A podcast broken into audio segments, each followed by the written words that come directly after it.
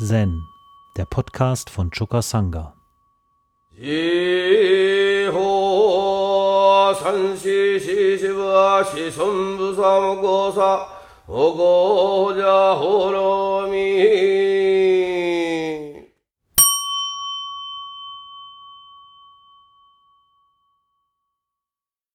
Hekigan Roku Nummer 52, Joshus Steinbrücke. Ein Mönch sagte zu Joshu, Joshus Steinbrücke ist weit berühmt,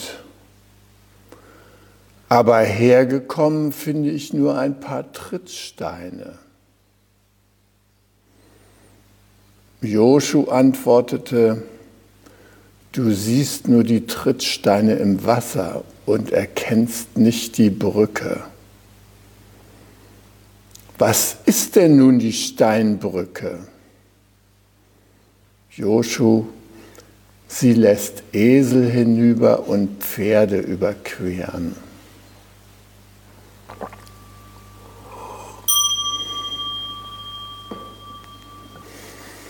Als ich mit diesem Koan dran war, da korrespondierte ich mit dem Roshi immer über Briefe. Also eine Koranantwort dauerte eine Woche zu ihm und dann kam sie noch nach einer Woche, wenn er sofort den Brief beantwortete, wieder in einer weiteren Woche zurück. Also es waren immer so 14 Tage Abschnitte. Und mir ging es wie dem Mönch. Ich konnte die Brücke nicht sehen. Also ich wusste nicht, worum es da in diesem Koran ging. Und ich war schließlich so verzweifelt, dass ich dem Roshi schrieb, ich lasse das jetzt mit dem Zen, das hat für mich irgendwie keinen Zweck mehr. Und der Roshi schrieb zurück, You cannot escape Zen. Zen is life and life is Zen. Punkt. Ah, dann saß ich da wieder dran. Also, dieses Korn hat sich mir erst später dann erschlossen. Auf jeden Fall bezieht sich das Korn auf Joshu als den Zen-Meister, Bodhisattva und Krieger des Herzens. Es geht da nicht um die Trittsteine. Es geht um diese geistige Brücke. Und ich konnte die da nicht gleich erkennen, dass es um Joshu, den Brückenbauer, ging und um Joshu, den Bodhisattva, den Krieger des Herzens. Die Brücke von Joshu ist tatsächlich berühmt, obwohl sie da nur aus Trittsteinen besteht. Es gab im alten China drei berühmte Steinbrücken. Die Brücke von Yoshu, die Brücke vom Tendai-Berg und die Brücke von Nangaku. Und Yoshu heißt ja nach der gleichnamigen Stadt Yoshu, also eigentlich natürlich heißt die Stadt Chaochu und nicht Yoshu, aber wir übersetzen es immer in die japanische Sprache. Und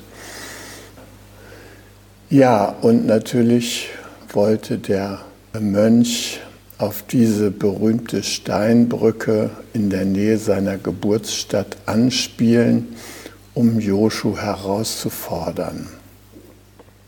Joshu war einer der größten Zen-Meister, die uns überliefert sind und von ihm gibt es zahlreiche Anekdoten und Koans in der Koan-Literatur nicht nur das berühmte Mu oder das berühmte Lass es los.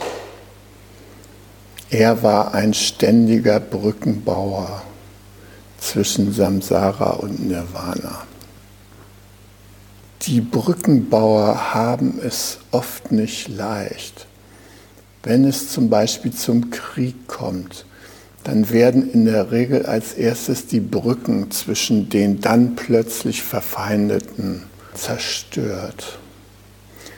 Aber es sind nicht nur die physischen Bauwerke, die da zerstört worden werden, sondern vor allem die Beziehungen zwischen den Menschen.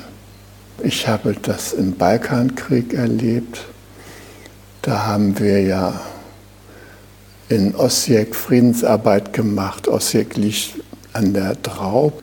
Die Brücken von Osijek waren zerstört auf die andere Seite der Stadt oder des äh, Umlandes, das eigentlich noch zu Kroatien gehörte, aber von serbischen Truppen besetzt war. Und äh, wir haben da sehr zu Herzen gehende Erfahrungen als Brückenbauer, als Mediatoren gemacht, weil es sich zeigte, wie schnell durch so einen Krieg Wunden gerissen werden, die in zehn Sekunden entstehen und 150 Jahre fortdauern.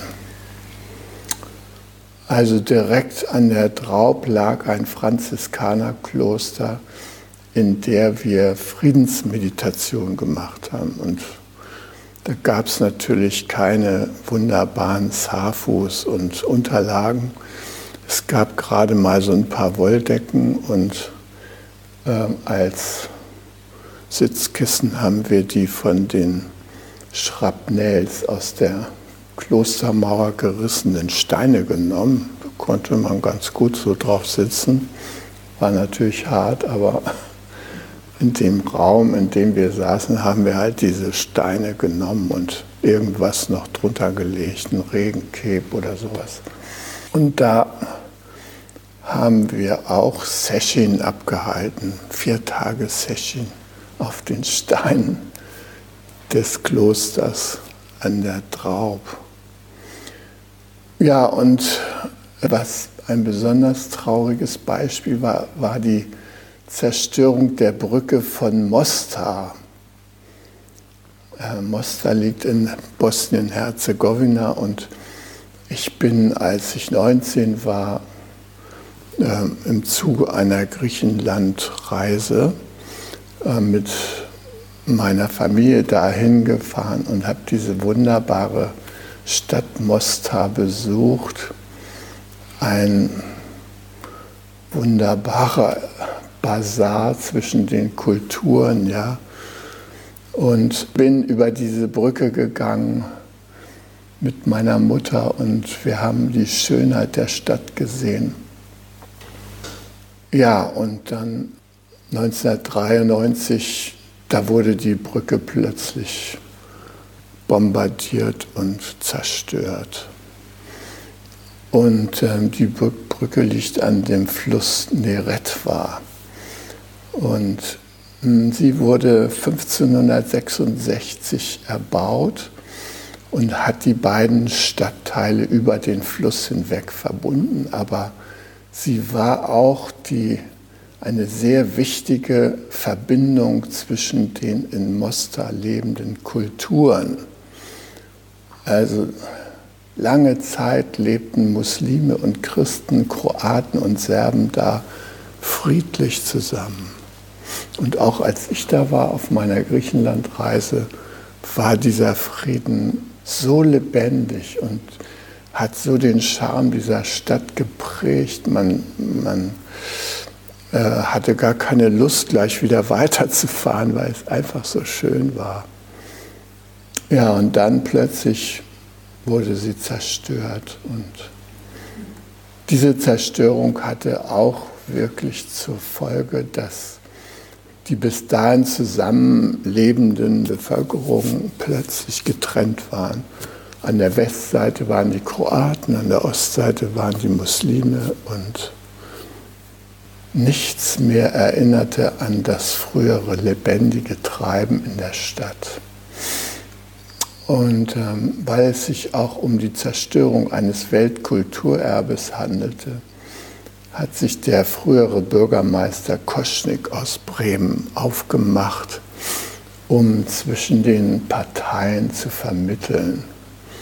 Da hat er viel Energie reingesteckt und schlussendlich ist die Brücke wieder aufgebaut worden. 2005 konnte man wieder über die Brücke gehen und da war dieser Balkankrieg auch schon beendet, aber wie wir wissen, hat er nicht zur Wiedervereinigung Jugoslawiens geführt, sondern hat das Land in lauter teils feindliche Sektionen aufgeteilt.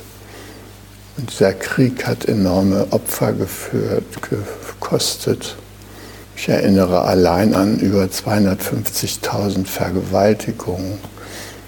Tausende von Männern und Frauen sind gestorben in diesem Krieg, äh, der angezettelt wurde von Leuten, die äh, auf ethnischen Besonderheiten bestanden.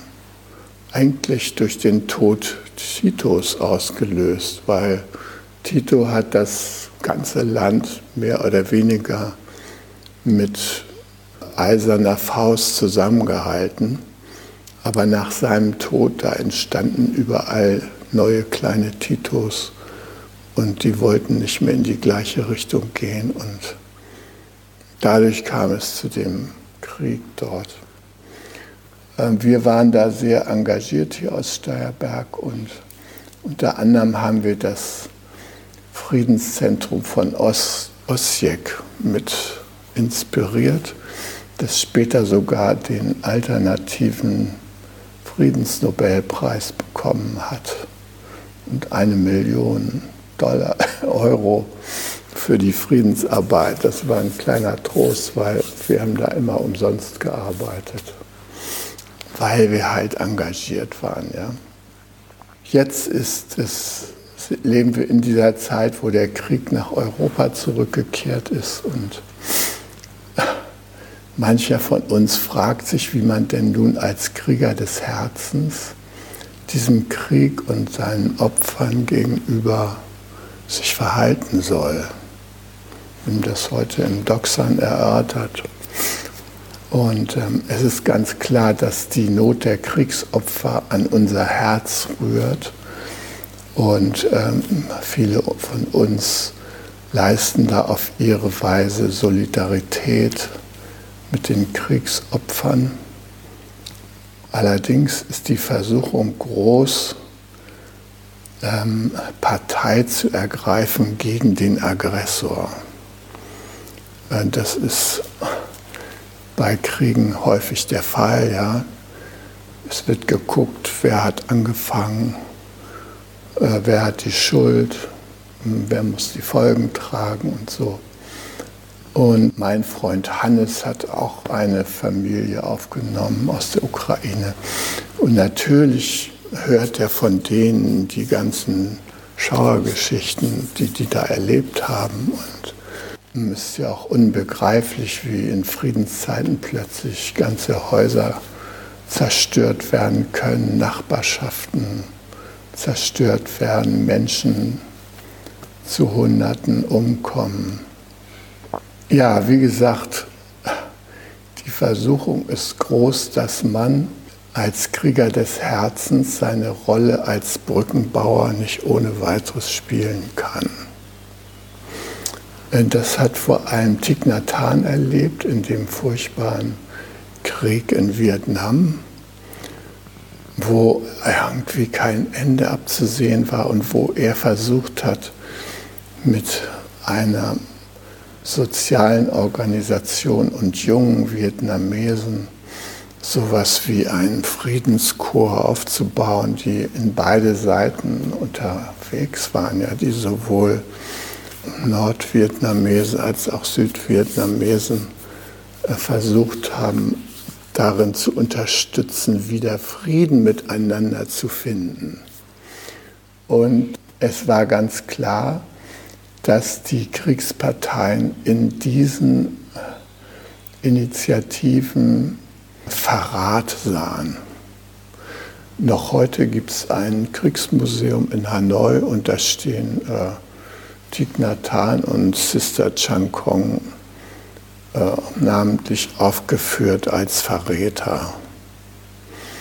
Also wer sich wirklich für den Frieden und für die Verständigung einsetzt, der muss damit rechnen, dass er diesen Stempel kriegt, ein Verräter zu sein, weil es eben als Krieger des Herzens nicht darum geht, nur für eine Partei Partei zu ergreifen, sondern sich allparteilich zu verhalten und allparteilich für Mitgefühl einzutreten. Es nützt uns gar nichts, wenn man irgendwelche Seiten für verrückt und sonst was erklärt und die anderen für die Guten hält und so. Klar, das haben wir in jedem Hollywood-Film. Ne? Das Schema, die Guten jagen die Bösen. Und wie wir wissen, ist in diesem Land Gottes, den USA, diese Yacht der Guten gegen die Bösen auch mit Waffen ausgestattet. Jeder Bürger kann die Yacht der Guten gegen die Bösen dort veranstalten.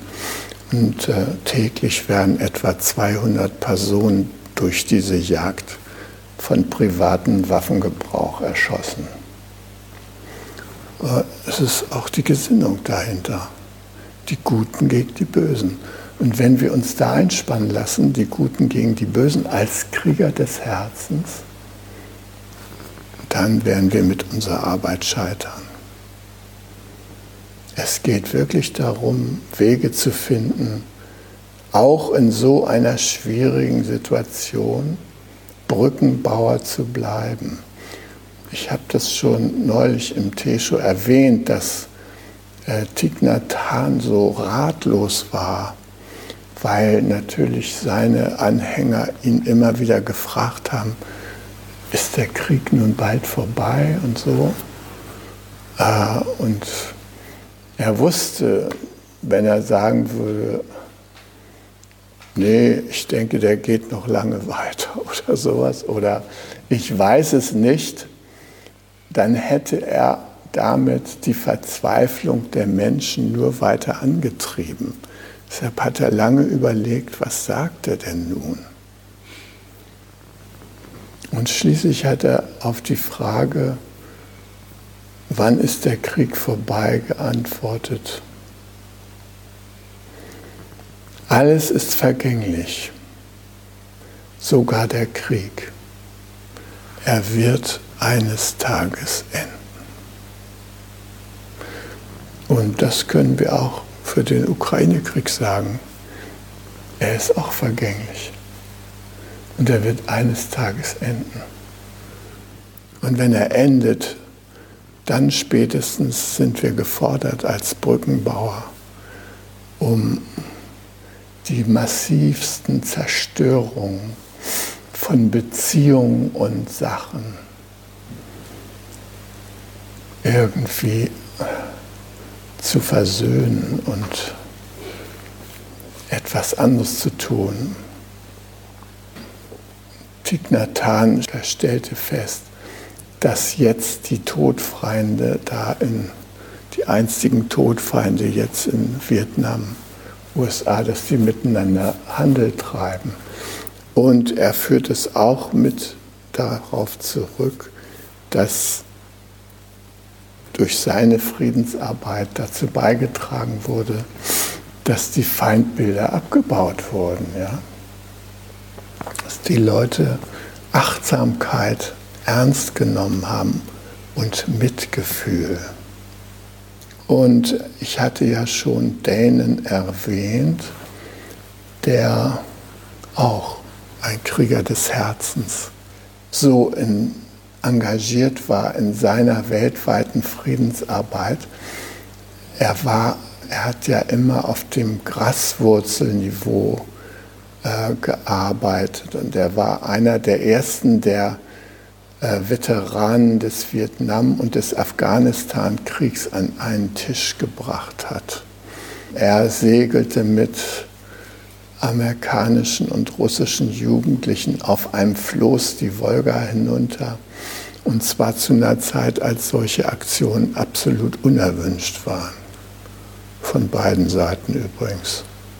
Und er hat äh, diese wunderbare Peace Tree Arbeit äh, erfunden, wo er Jugendliche der verfeindeten Lager in harmlosen Baumpflanzaktion zusammengebracht hat, damit die Jugendlichen dieser verfeindeten Lager miteinander in Kontakt kommen konnten und sehen konnten, dass sie es mit Menschen zu tun hatten.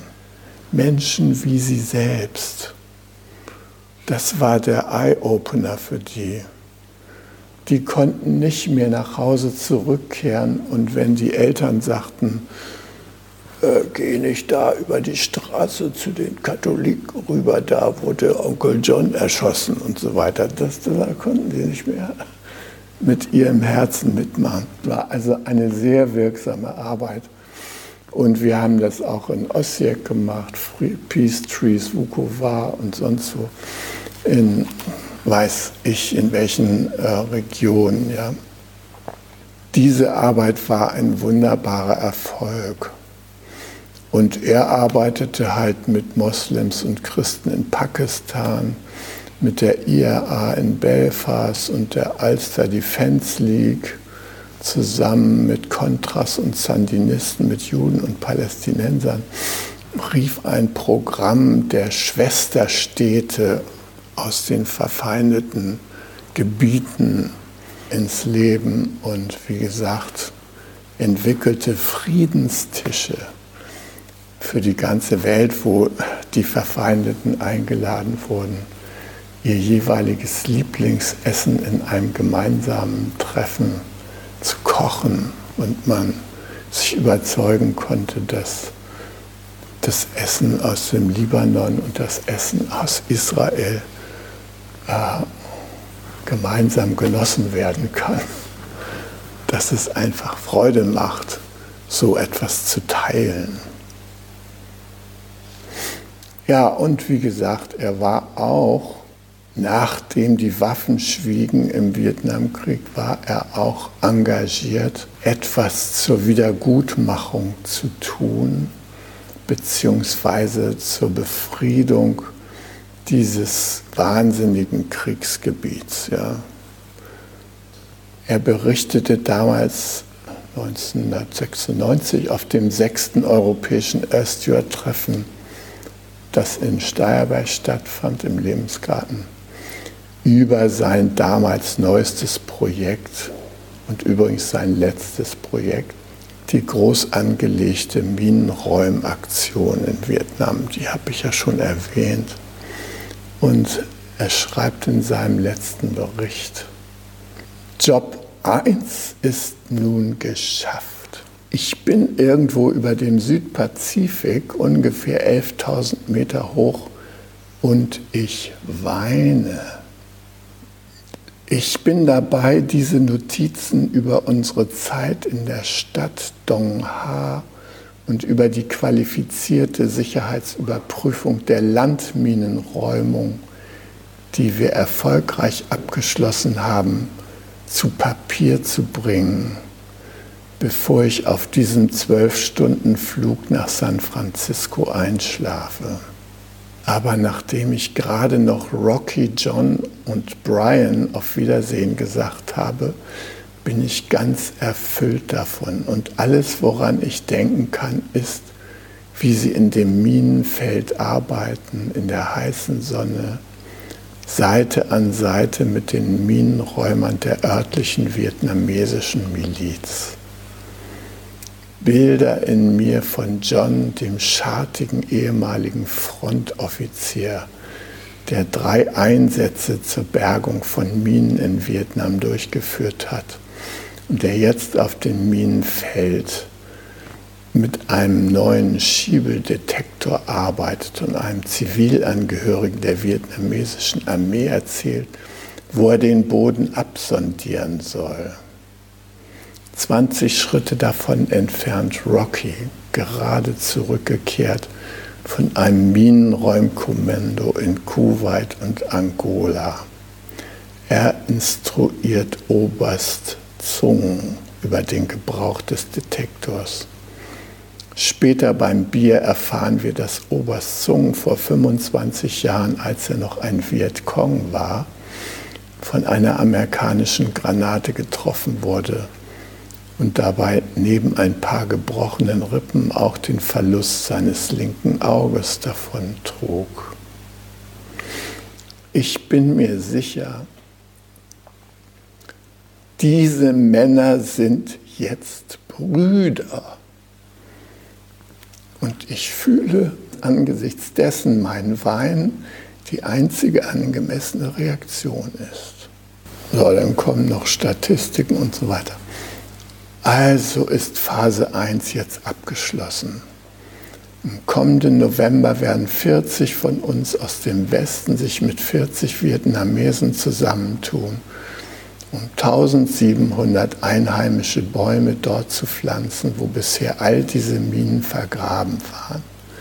Und wir werden ihnen helfen, das alte baufällige Krankenhaus neu auszurüsten. Und wir werden mit Kindern arbeiten, die das Pech hatten, auf zurückgelassene Landminen zu treffen, bevor wir sie fanden. Und wir werden ganz normale Menschen mit ganz normalen Menschen aus Vietnam sein, jenseits aller Feindbilder der Beteiligten. Das wird eine große Erfahrung in meinem Leben werden. Aber jetzt, während ich zurückjette in mein Land, in meine Kultur, 800 Stundenkilometern bin ich noch ganz bei Rocky und John auf diesem Hügel in Dong Ha. Und ich lache immer noch mit ihnen und mit Herrn Tu und Oberst Zung und Herrn Ki, dem Vizegouverneur der Provinz Quang Tri, beim Essen, nachdem wir ihnen die beiden neuen Miedendetektoren geschenkt haben. Ich sitze noch immer bei jenem förmlichen Treffen in Hanoi, wo zwei Kulturen, die vor nicht allzu langer Zeit einander abschlachteten, jetzt vorsichtig untersuchen, wie unser Earth Network allen Kindern in Vietnam, nicht nur denen von Dong Ha, helfen kann, durch die Felder hinter ihren Häusern zu gehen ohne dass sie Gefahr laufen, ihre Beine zu verlieren.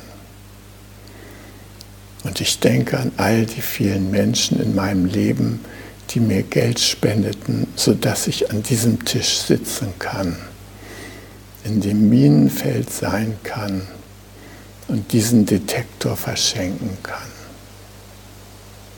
Und deshalb fühle ich, dass Weinen jetzt das einzig Sinnvolle ist das ich zu tun habe. Ja, Jane konnte die Aktion leider nicht mehr zurück zu Ende bringen, weil er vorher einen Herzinfarkt erlitt und halt nicht rechtzeitig gerettet wurde. Aber er war der Brückenbauer als Krieger des Herzens. Überall auf der Welt, wo es Konflikte war, die sehr zugespitzt waren, hat er sich versucht, mit seinem Earth Stewart Network äh, einzuschalten und zur Versöhnung beizutragen. Ich habe hier noch ein schönes Gedicht von Khalil Gibran, das heißt Die Brückenbauer. In der Stadt Antiochia, wo der Fluss Orontes ins Meer mündet, wurde eine Brücke gebaut, um die eine Hälfte der Stadt mit der anderen zu verbinden. Sie wurde aus großen Steinen errichtet, die man auf den Rücken der Esel aus Antiochia von den umgebenden Hügeln herunterbrachte.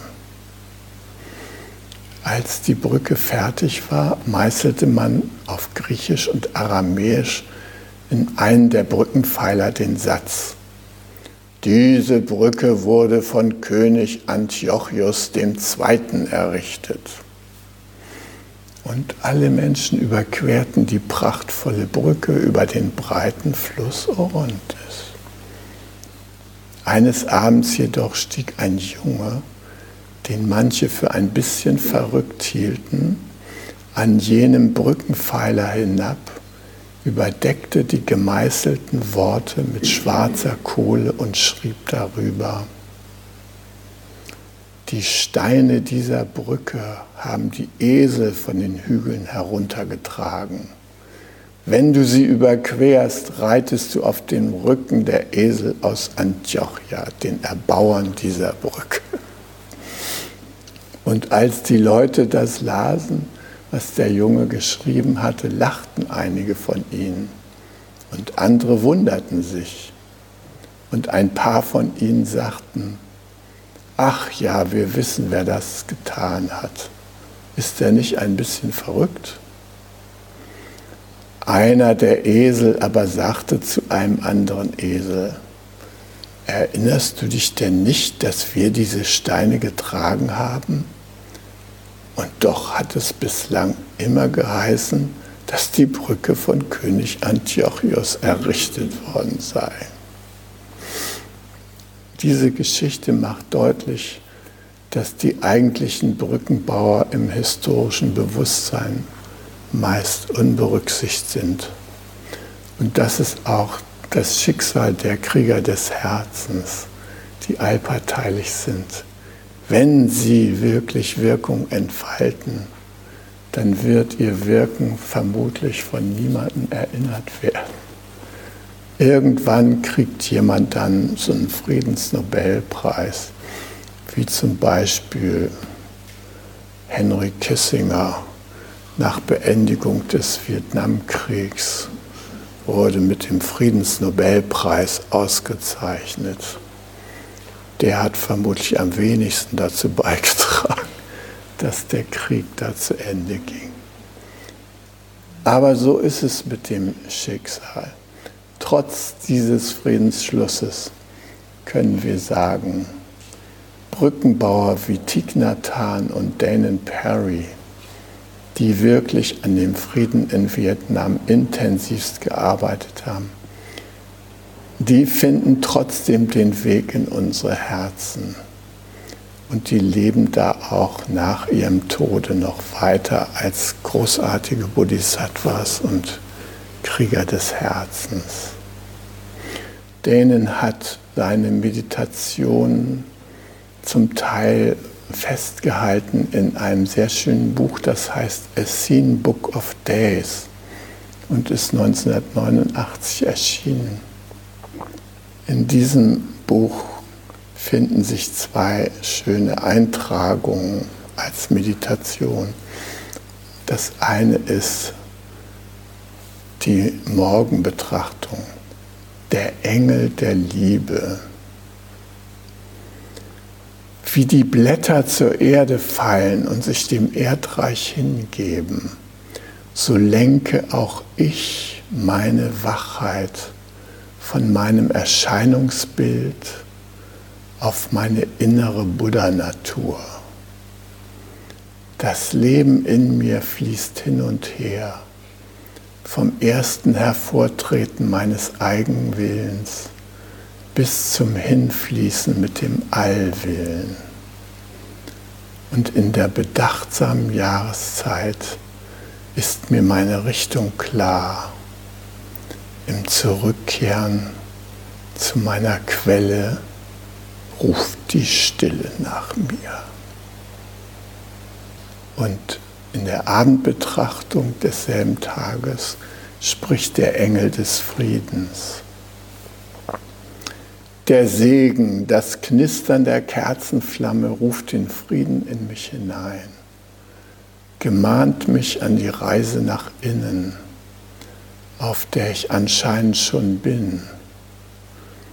Mir wurde ein friedvolles Herz zuteil und ein Pfad, der mich dorthin bringt.